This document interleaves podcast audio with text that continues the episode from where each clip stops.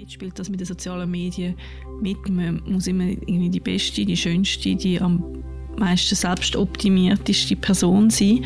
Mm. Das ist ja ähm, nicht etwas, wo, wo einfach irgendwo in Studien steht. Ich meine, ich habe jetzt nicht so viel Kontakt mit, mit Jugendlichen, aber mir ist das recht eingefallen, dass zum Beispiel von einer Freundin von mir, die unglaublich hübsch ist und unglaublich schlank ist, zum Beispiel nachher irgendwann so gesagt hat, ja, sie hat so eine Influencerin, die ähnlich alt ist wie sie oder sogar noch jünger müssen entfolgen, weil sie das so gestresst hat, das Körperbild, das sie dort vermittelt hat und also die Realitätsverzerrung Tagesanzeigerin, der Podcast von Frauen, die Schlagzeilen schreiben, über Frauen, die Schlagzeilen machen.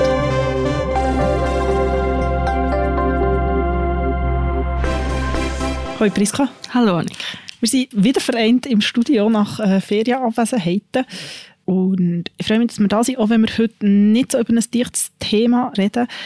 Gerade mehr zu dem, aber zuerst wollen wir wie immer kurz zurückschauen, die letzten zwei Wochen wir haben etwas besprochen, äh, respektive uns ein WhatsApp geschickt, hat also doch gestimmt. Und zwar zu einem Thema, das uns beide beschäftigt hat. Im Sommer, wo die ersten Impfungen, Covid-Impfungen gemacht worden sind, haben wir von vielen Frauen in unserem Umfeld gehört, dass ihr Zyklus nach der Impfung entweder verzögert gekommen ist, ausgefallen ist, verlängert oder verkürzt war. Also Auswirkungen auf den weiblichen Zyklus. Ich habe damals auch meine Gynäkologin gefragt, ob sie das auch gehört hat oder ob sie auch äh, so Anfragen bekommt. Und die hat gesagt, ja, es läutet wirklich den ganzen Tag das Telefon heiß von Frauen, die irgendwie das Gefühl haben, ich habe keine Periode mehr, was ist denn da los?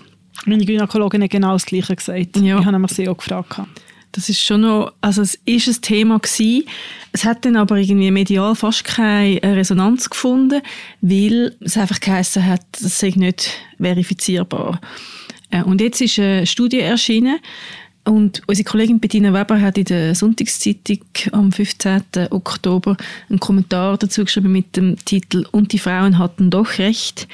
Die Covid-Impfung kann den weiblichen Zyklus durcheinander bringen. Das erkannte man aber erst im Nachhinein, weil die Forschung wieder einmal die Frauen vergessen hat. Und das ist ja eine riesige Studie. Also in der Studie sind ungefähr 20.000 Frauen beteiligt oder haben daran teilgenommen. Und man hat einen Vergleich gemacht, ob es einen Unterschied gibt zwischen den Geimpften und nicht Geimpften. Und man hat die Verschiebung ich auch wahrnehmen ich glaube, im Schnitt war es ein Tag. Gewesen. Genau, es sind nicht so dramatische Auswirkungen. Es hat jetzt auch nicht irgendwie Auswirkungen auf die Schwangerschafts-, Empfängnisqualität und so weiter. Es ist in dem Moment vielleicht auch nachvollziehbar, dass in dem Moment, wo das anscheinend das Problem geworden ist, dass man gleichzeitig ja hat wollen, dass sich möglichst viele Menschen impfen lassen und dass man dort irgendwie, sobald man ein bisschen etwas ins Feld geführt hat, wo die Impf Impfbereitschaft irgendwie vielleicht hätte können bedrohen, dass man das vielleicht versucht hat, mhm. ein bisschen distanzierter zu betrachten beobachten. Aber gleichzeitig ist natürlich schon ein bisschen so, äh, das schreibt auch Bettina Weber, oder, ähm, bei vielen Frauen ist die Nachfrage abgekanzelt worden, wie bei Schulmädchen. Es hat eigentlich nur noch der uralte Vorwurf von der weiblichen Hysterie gefehlt, oder? Mhm. Also so ein bisschen, bilden wir uns das alles eigentlich einfach nur ein, oder? Um noch irgendwie so Menzbeschwerden noch schlimmer darzustellen. Aber es ist natürlich schon so, dass das einfach wirklich so ein Gendermedizin-Thema ist. Der Standard ist immer noch der männliche Körper. Wir haben eine von unseren ersten Tagesanzeigerinnen-Folgen dem Thema gewidmet. Genau. Es ist ein Thema, das immer wieder aufpoppt. Und Du hast ja dazu diese Woche auch einen Artikel bei uns veröffentlicht, wo Good News in dem Zusammenhang verbreitet. Genau, Good News darum, weil es jetzt äh, der erste Lehrstuhl für Gendermedizin äh, soll geben in der Schweiz, und zwar an der Uni Zürich. Dort läuft jetzt ähm, das Verfahren für die Professur. Die Professur soll auf Anfang 2024 besetzt werden. Und dort geht es wirklich darum, also ich meine, es gibt sehr viele Forscherinnen und Ärzte, die, in diesem Feld tätig sind, aber es geht wirklich darum, zum medizinisches zu stellen. Und ich habe mit der Beatrice Beck-Schimmer geredet. Sie ist leitet unter anderem die medizinische Fakultät und sie hat etwas Spannendes gesagt, weil sie hat wie so gesagt, ja, es geht wie darum, dass man Beweise aus der Forschung, um letztendlich Patientinnen besser zu behandeln und Patienten, muss man sagen. Also es gibt auch Krankheiten, die bei Männern diagnostiziert sind oder falsch diagnostiziert werden. Osteoporose ist so ein Klassiker. Und dass das das eine ist, dass man einfach mehr lernt und dass man den Unterschied lernt und dass man aber gleiche Sachen lernt und dass man einfach, dass man irgendwie besser wird. Und Es laufen ja politisch auch zwei Motionen. Wir haben auch schon über die Frauensession geredet, die letzten Sommer war, also Sommer 2021. Und in diesem Rahmen sind auch zwei Motionen lanciert worden und eins ist unter anderem so ein nationales Forschungsprojekt. Die zwei Motionen haben so die erste Hürde genommen im Nationalrat. Jetzt ist der Ständerat, der dort muss entscheiden muss. Ich habe mit einem unserer Inlandredaktoren darüber geredet und er hat gesagt, wahrscheinlich wird es schwierig, dass die, das die Hürde im Ständerat nehmen, weil der Ständerat halt doch eher männlich und eher nicht urban prägt ist. Aber wir werden es sehen. Aber vorerst einmal Good News aus Zürich. Ja, dass man da äh, einen größeren Fokus drauf legt. Und der Bediener Weber, ihr letzter Satz ist, offenkundig sind Frauen auch heute noch so unwichtig, dass sie bei der Bekämpfung einer weltweiten Pandemie schon mal vergessen gehen können. Also vielleicht bedeutet das ja auch, dass im nächsten Fall vielleicht also Beschwerden, Zyklusverzögerungen und so weiter ein bisschen früher weiter oder breiter diskutiert werden. Mhm. Klar braucht es für eine Studie gewisse, einen gewissen Vorlauf und eine gewisse, eben, also das ist eine grosse Gruppe von Frauen, die untersucht worden sind. Aber ja, also es hat sicher nicht die mediale Repräsentation gehabt, das Thema, wie es es verdient gehabt hätte. Ja, es geht ja einfach darum, ums ernst genommen werden, letztendlich, weil es ist ja nur die Hälfte der Bevölkerung. Genau. Ironie genau. genau. Äh, in dem Zusammenhang, also verwandten Zusammenhang haben wir die, in den letzten zwei Wochen eine andere Studie zugeschickt bekommen, die uns sehr betrübt hat, wo auch auf einen Unterschied eingeht in den Geschlechtern. Und zwar ist eine Studie veröffentlicht worden, die die Suizidzahl, Suizidrate in der Schweiz kommentiert hat. Genau, und an dieser Stelle eine Triggerwarnung, wir werden über Suizid reden, wir werden auch über Essstörungen reden. Es gibt äh, Helpline bzw. eine Anlaufstelle explizit für Kinder und Jugendliche. Das ist 147 oder 147.ch. Es gibt eine für Erwachsene, die ist darbotene Hang für 143 für Erwachsene, wo man kann anrufen kann, wenn man selber ein Problem hat oder jemanden kennt. Und es gibt noch sehr viele andere Anlaufstellen, wir werden die auch alle verlinken. Richtig, im Episodenbeschrieb und im dazugehörigen Artikel genau. auf tagesanzeiger.ch. Am 11. Oktober hat die Schweizerische Gesellschaft für Kinder- und Jugendpsychiatrie und Psychotherapie eine Stellungnahme veröffentlicht im Zusammenhang mit den Zahlen zu der Todenursachstatistik vom Bundesamt für Statistik. Die Quintessenz war, es besteht dringend Handlungsbedarf.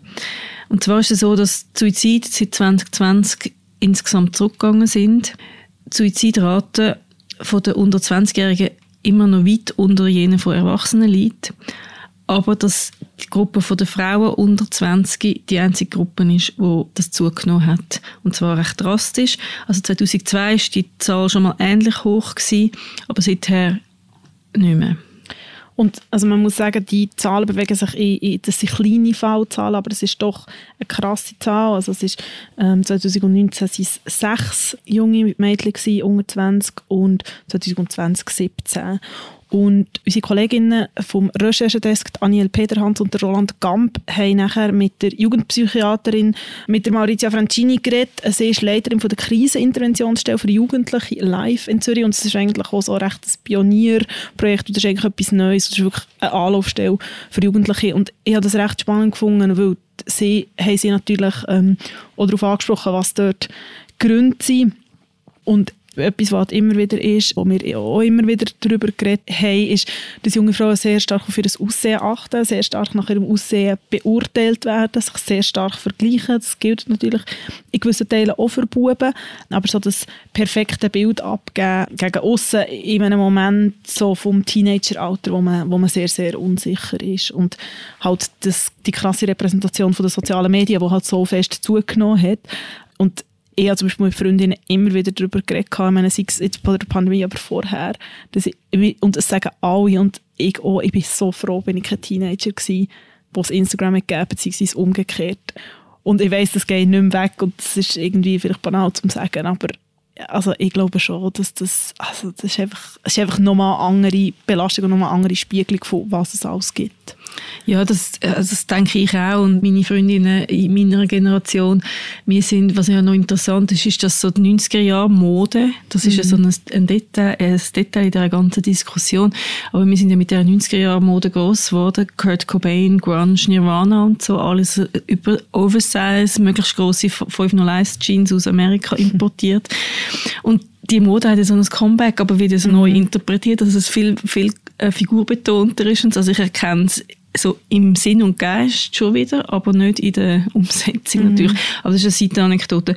Wir gehen noch weiter auf Social Media ein. Nachher andere Gründe, die die Expertin nennt, ist natürlich generell Pandemiejahr, oder, dass das natürlich so einen Impact gehabt hat.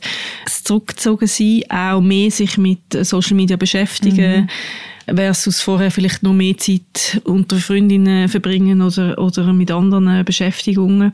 Und auch, sie erwähnt als Grund auch, dass Kinder weniger lernen, Probleme selbstständig zu bewältigen. Sie werden überall begleitet und unterstützt. Und da gleichzeitig wachsen die Anforderungen ständig. Man muss immer in kürzerer Zeit mehr bewältigen. Das kennen ja nicht nur Jugendliche, das kennen ja alle mhm. Altersgruppen. Aber eben auch dort spielt das mit den sozialen Medien mit. Man muss immer irgendwie die beste, die schönste, die am meisten selbstoptimierteste Person sein. Also es ist ein grosses Problemfeld. Mhm. Und also ich weiß nicht, aber es gibt zum Beispiel eine Freundin von mir hat zum Beispiel erzählt, dass ihre Schwester, also das ist ja äh, nicht etwas, wo, wo einfach irgendwo in Studien steht. Ich meine, ich habe jetzt nicht so viel Kontakt mit, mit Jugendlichen, aber mir ist das recht eingefahren, dass die Schwester von einer Freundin von mir, die unglaublich hübsch ist und unglaublich schlank ist. Zum Beispiel nachher irgendwann so gesagt hat, ja, sie hat so eine Influencerin, die ähnlich alt ist wie sie oder sogar noch jünger müssen entfolgen, weil sie das so gestresst hat. Das Körperbild, das sie dort vermittelt hat, die ist auch sehr schlank das, das was, was eigentlich passiert und, und was man sieht und, und also die Realitäts Verzerrung und das ist halt sehr oft über ein Aussehen. Natürlich kommen noch ganz viele andere Sachen vor, wo jemand herreist, was jemand für Kleider anhat oder wie jemand wohnt, dann später ist es bei Jugendlichen weniger der Fall. Aber einfach so, dass der krasse Impact vom Körperbild. Und der hat es ja schon mal gegeben, um nochmal so ganz kurz zurückzuschauen, oder so die Nullerjahre, so das Skinny, so das OC California, Misha Barton, ganz, ganz dünn, Nicole Ritchie, wirklich sehr, sehr mager, es bewusst so. Aber dann hat es auch keine sozialen Medien gegeben. Manchmal frage ich mich schon, oder was wäre passiert, wenn es noch soziale Medien gegeben Das ist einfach so ein krass verstärkender Effekt.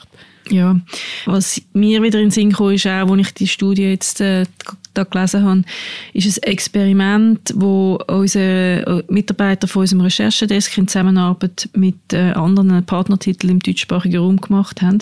Der Roland Gamp und der Svensson Cornels.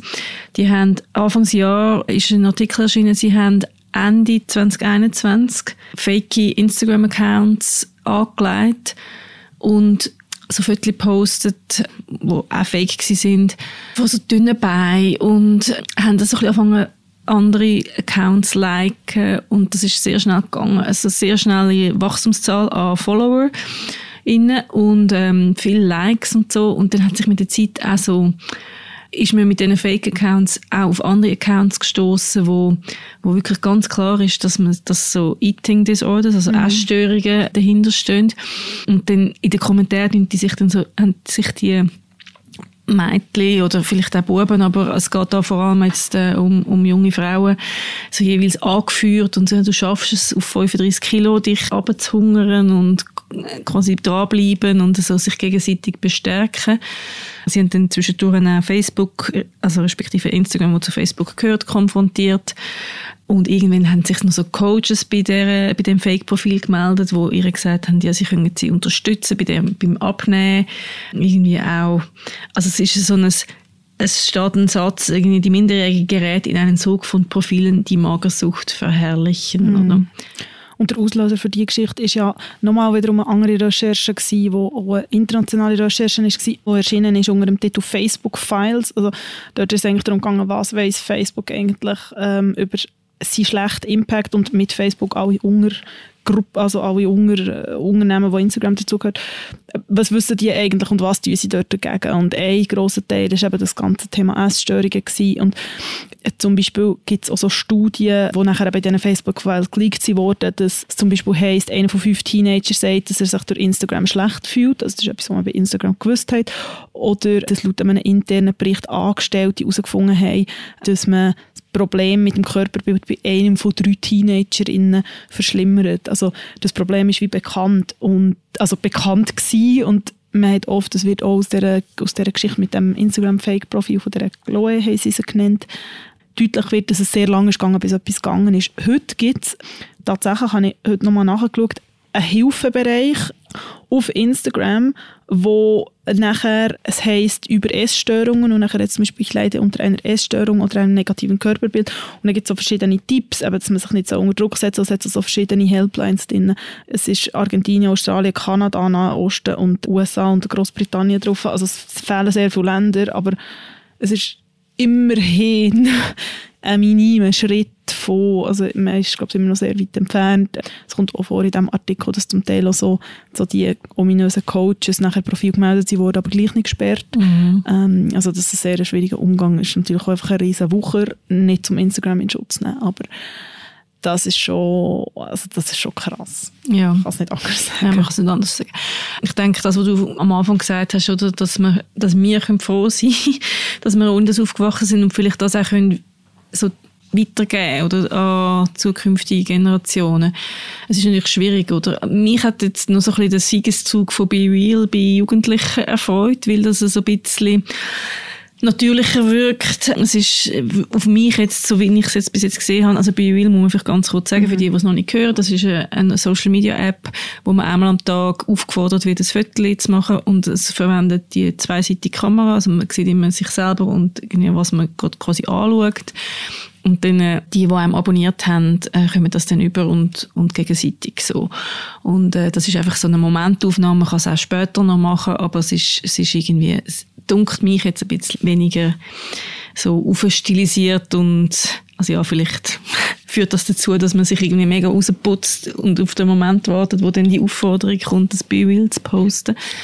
Aber mit jungen Frauen, mit denen ich zum Teil rede, die sind sich zum Teil dem sehr bewusst, oder? Und, und irgendwie, ich habe auch schon Diskussionen miterlebt, wo man so auch weiss, irgendwie eine Mitschülerin ist doch eigentlich so mega schön und ist eigentlich so, wird als die Schönste der Klasse wahrgenommen, aber sie findet sich selber überhaupt nicht schön und wie können wir ihr helfen und mhm. so ein bisschen das, das Thema, das kennen wir auch von früher. Ich glaube, wir haben alle jeweils so Freundinnen oder Klassenkameradinnen gehabt, die so unter einer anderen Selbstwahrnehmung irgendwie gelitten haben als wir. Also ich glaube, es bleibt ein Thema mhm. und die Herausforderungen werden einfach wachsen stetig.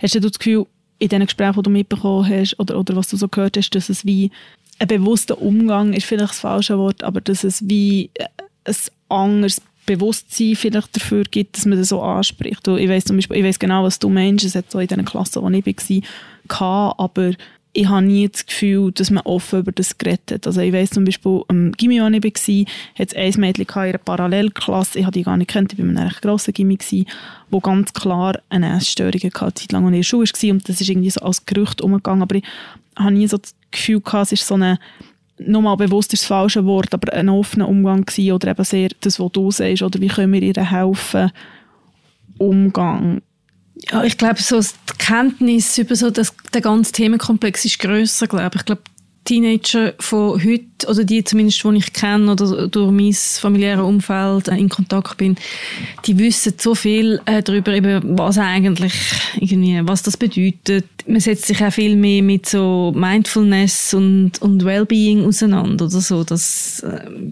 was sich über vielleicht Hobbys ausdrückt oder, also ich habe das Gefühl, auch via TikTok oder so, der Content ist um und, und irgendwie, das ist vielleicht eine vielleicht eine bessere Ausgangslage, um irgendwie auch können, irgendwie mit Rat oder so zur Seite mhm. stehen und Sachen thematisieren, offener.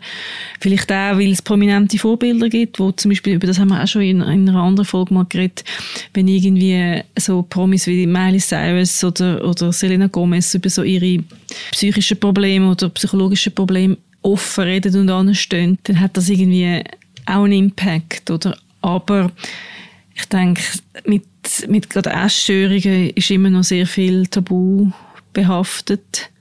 Und ja, also ich denke, das größere Wissen kompensiert nicht den Druck, der via Social Media mm. vor allem neu dazugekommen ist. Mm. Ein Aspekt ist ja auch, dass bezüglich offenerem Umgang, dass so Themen wie jetzt zum Beispiel auch Suizid bei sehr jungen Menschen in Serien thematisiert wird, wie zum Beispiel auch 13 Reasons Why, wo ich nicht gesehen habe, wo du vorher ähm, erzählt hast, du hast es gesehen, da geht es ja auch um eine, um eine junge Frau, die sich das Leben genommen hat. Ja, richtig. Also die Serie, äh, es ist schon ein Zeit her, als ich das gesehen habe und ich glaube, es gibt zwei Staffeln und ich habe nur die erste gesehen. Es kommt auch mit Triggerwarnungen und auch immer eine Webseite, wo man sich anwenden kann, wenn man ähm, Suizidgedanken hat. Aber die Story dort ist schon, dass das Mädchen, das sich das Leben nimmt, die nimmt so 13 so Tonbänder auf und schickt die den Leuten, die eben die Gründe sind oder die Gründe erklären, warum sie sich dann am Schluss das Leben genommen hat. Und das ist schon ein bisschen, glaube auf mich hat das schon ein bisschen romantisierend gewirkt, weil die rächt sich auf eine Art oder verfolgt eben die, die ihr Leid da haben, nach ihrem Tod mit, mit diesen Begründungen, oder? Und damit erreicht sie ja etwas mit ihrem Suizid oder wo sie mhm. sich wahrscheinlich gewünscht hat. Also sie wird gehört, sie wird gesehen, vorher ist sie nicht gesehen und gehört worden. Ihre widerfährt Unrecht und Unleid und das tut sie wieder, äh, das tut sie wieder zurückspielen.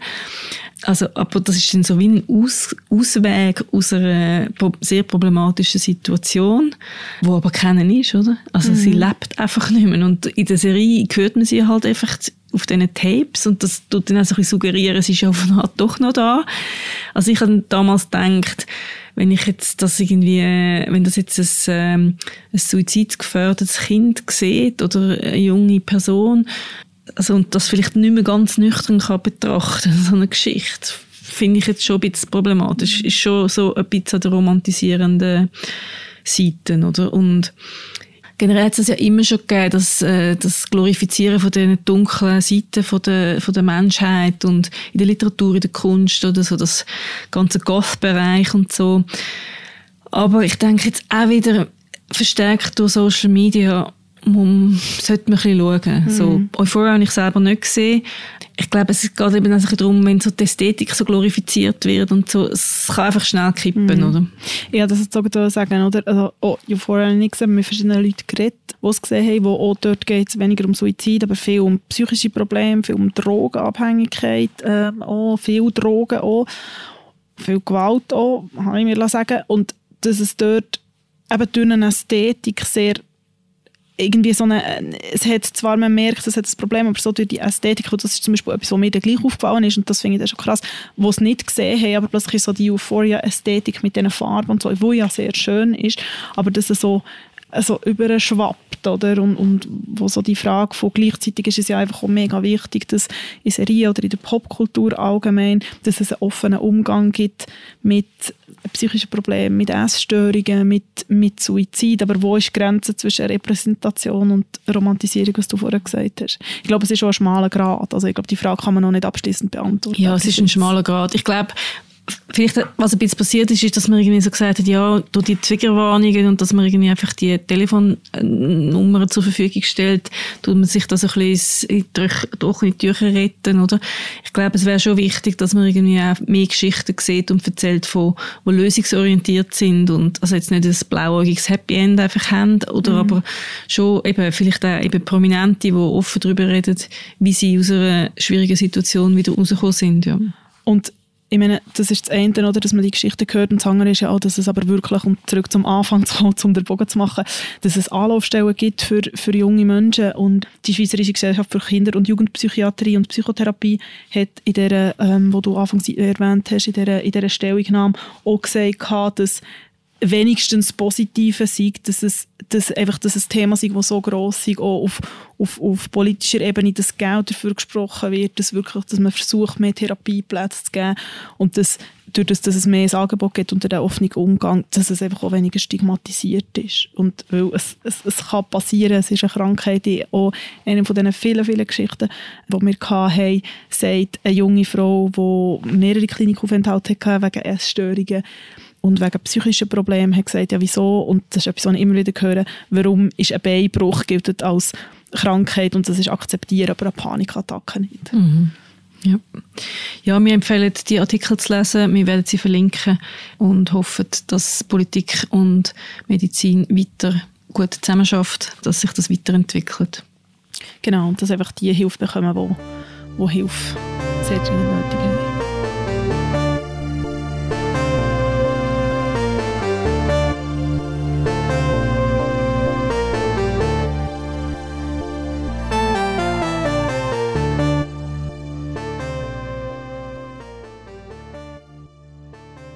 Wie wir immer am Anfang zurückschauen, wenn wir jetzt am Schluss noch ein bisschen schauen, Priska, wer oder welche Frauen begleiten dich in den nächsten zwei Wochen oder welche Frau?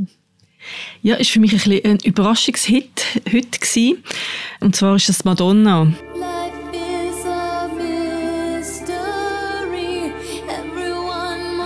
Eine Überraschung für mich auch.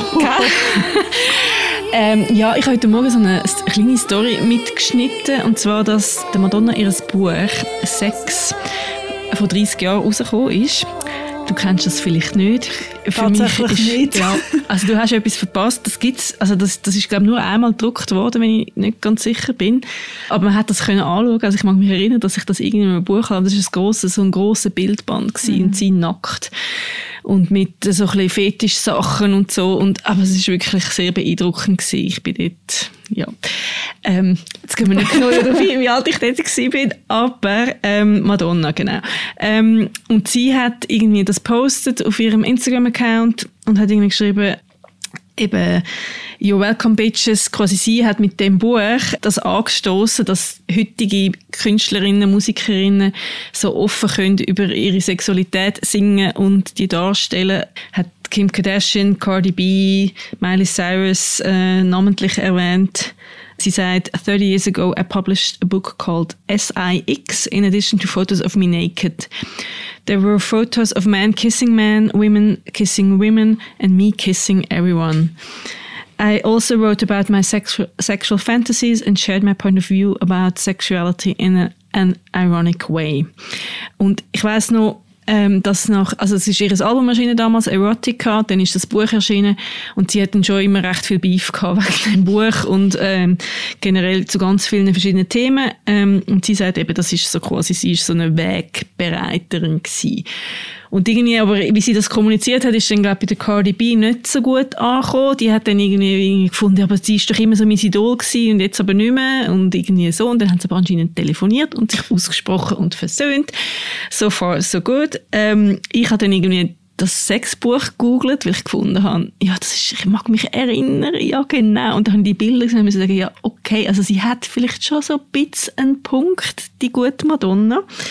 Und dann bin ich irgendwie so ein bisschen in ein Madonna-Rabbit-Hole gefallen und habe ähm, sie so ein bisschen gegoogelt, weil ich muss ehrlich gesagt sagen, so die letzten zwei, drei Jahre habe ich gefunden, so, sie ist vielleicht jetzt nicht ein Paradebeispiel im, mm -mm. im gracefully Alteren. Mm und dann habe ich aber irgendwie so einen, ein wahnsinnig gutes Interactive, also so einen interaktiv aufbereiteten Artikel gefunden bei der New York Times, den wir auch verlinken, zu ihrem 60. Geburtstag, wo doch auch schon wieder vier Jahre her ist. Und das stehen irgendwie 60 Gründe, warum sie eben doch irgendwie eine recht coole Socken ist. Und ähm, ich habe mir da ein paar Sachen rauskopiert. Zum Beispiel hat sie im Video zu Express Yourself sich so an Schritt gelangt. In so einer, in einem Zitat, das hat früher der Michael Jackson mm. in einem Video gemacht. Sie hat das so einem, sie hat so einen, einen äh, so einen Double-Breasted, wie sagt man, so einen Anzug an, so einen zweireihigen, sehr männlich und langt sich so in Schritt und irgendwie ja, also es ist einfach eben, jetzt wo ich das so in dem Kontext angeschaut habe, 30 Jahre später oder so, auch das Ganze mit äh, die Kontroversen, die die angestoßen hat mit, äh, mit zum Beispiel Like a Prayer. Und das ist natürlich für mich dann eine sehr schöne Erinnerung weil das ist immer unser Startlied gewesen, bei jedem Fez. Oh. Haben wir als erstes so, zum uns einstimmen Like a Prayer gelost.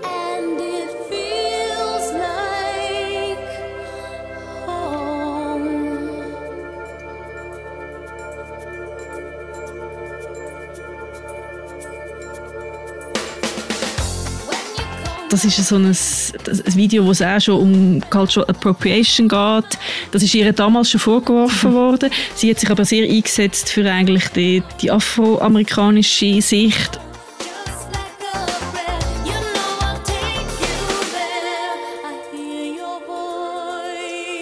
und eben, also eigentlich immer wieder irgendwie eben zwei Männer äh, sich küssen in ihren Videos gehabt und sie ist wirklich ganz viel die erste, mhm. die irgendwie etwas zum Thema gemacht hat. Mhm.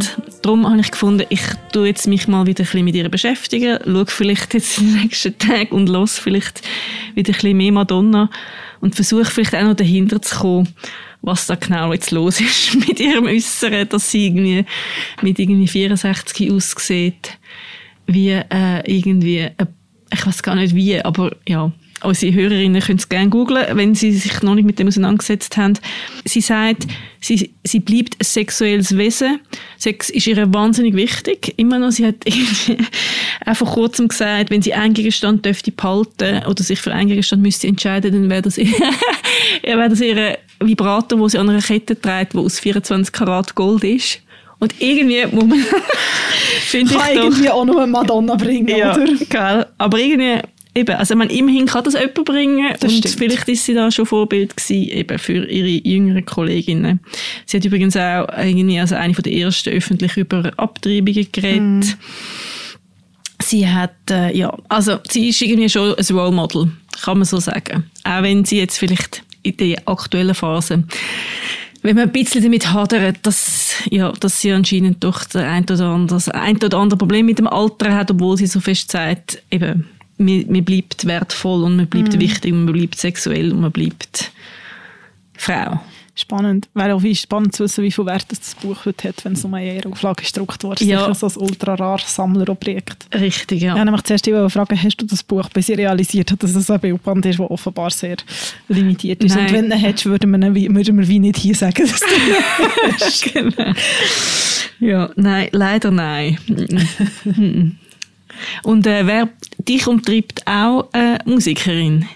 Ja, mit, tatsächlich umtreibt mich auch eine Musikerin. Ähm, sehr per Zufall. Ich muss ja sagen, ich bin wirklich nicht, nicht Fan, kein Swiftie, wie ich mir auch sagen Fans von Taylor Swift heissen, ich habe Freundinnen, die grosse, grosse Taylor Swift-Fans sind, die wochenlang nur Taylor Swift hören und ich das nie so richtig verstanden habe, ich mich auch nie so richtig mit ihr beschäftigt habe, also so am Rand und so die ganzen Rechtsstreit und ich das schon immer recht stark gefunden so. Sie hat sich auf Spotify zurückgezogen und Alben nochmal aufgenommen und hat sie sich nicht zurückgezogen? Doch, doch, sorry, ich habe nur gerade, ähm, Madonna hat ihr Justify My Love Video ist von MTV verbannt worden und dann hat sie es als Home-Video Single released und hat damals 9,98 Dollar dafür verlangt. Also ich sage, sie hat...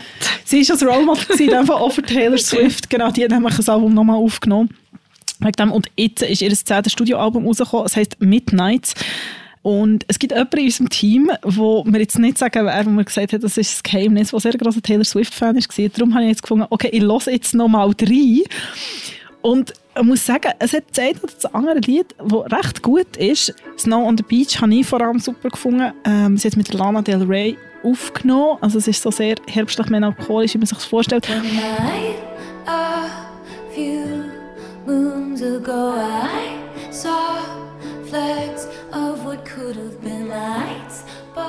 Und Snow on the Beach hat mich auch sofort erinnert an einen meiner Lieblingsfilme, an Eternal Sunshine of a Spotless Mind. Sehr, sehr alter Film.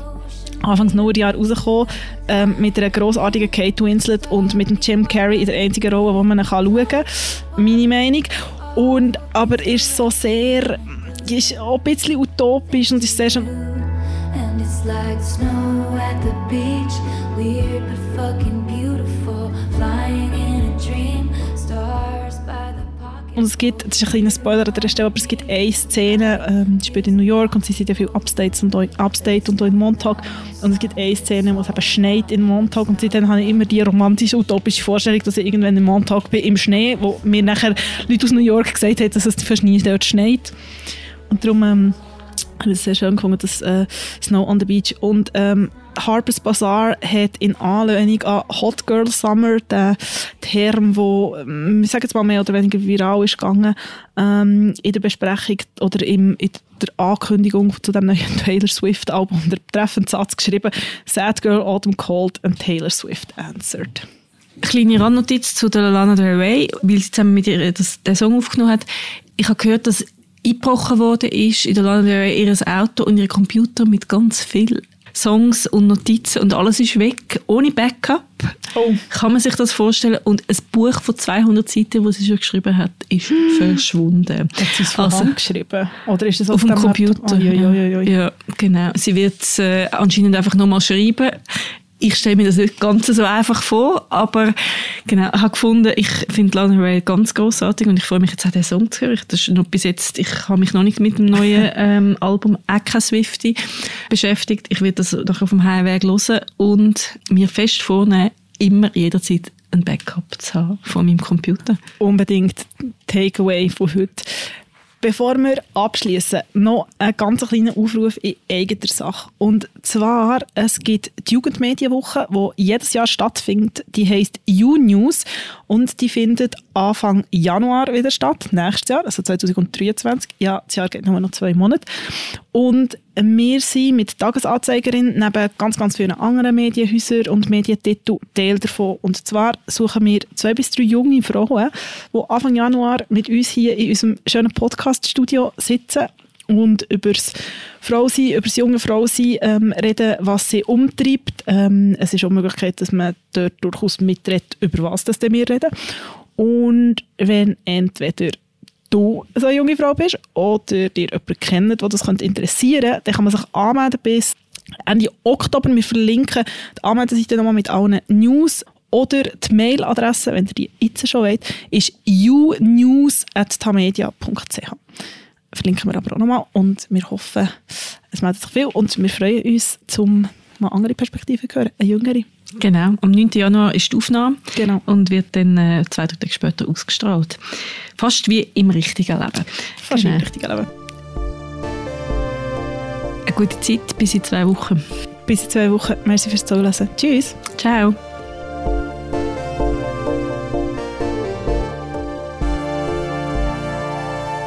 Tagesanzeigerin wird moderiert von der Priska Amstutz und von mir, der Annik Hosmann. Produktion machen Laura Bachmann und Mirja Gabentuller. Recherchemitarbeit ist von der Zoe Richardet und Sounds sind von der Musikerin Sisi Fox.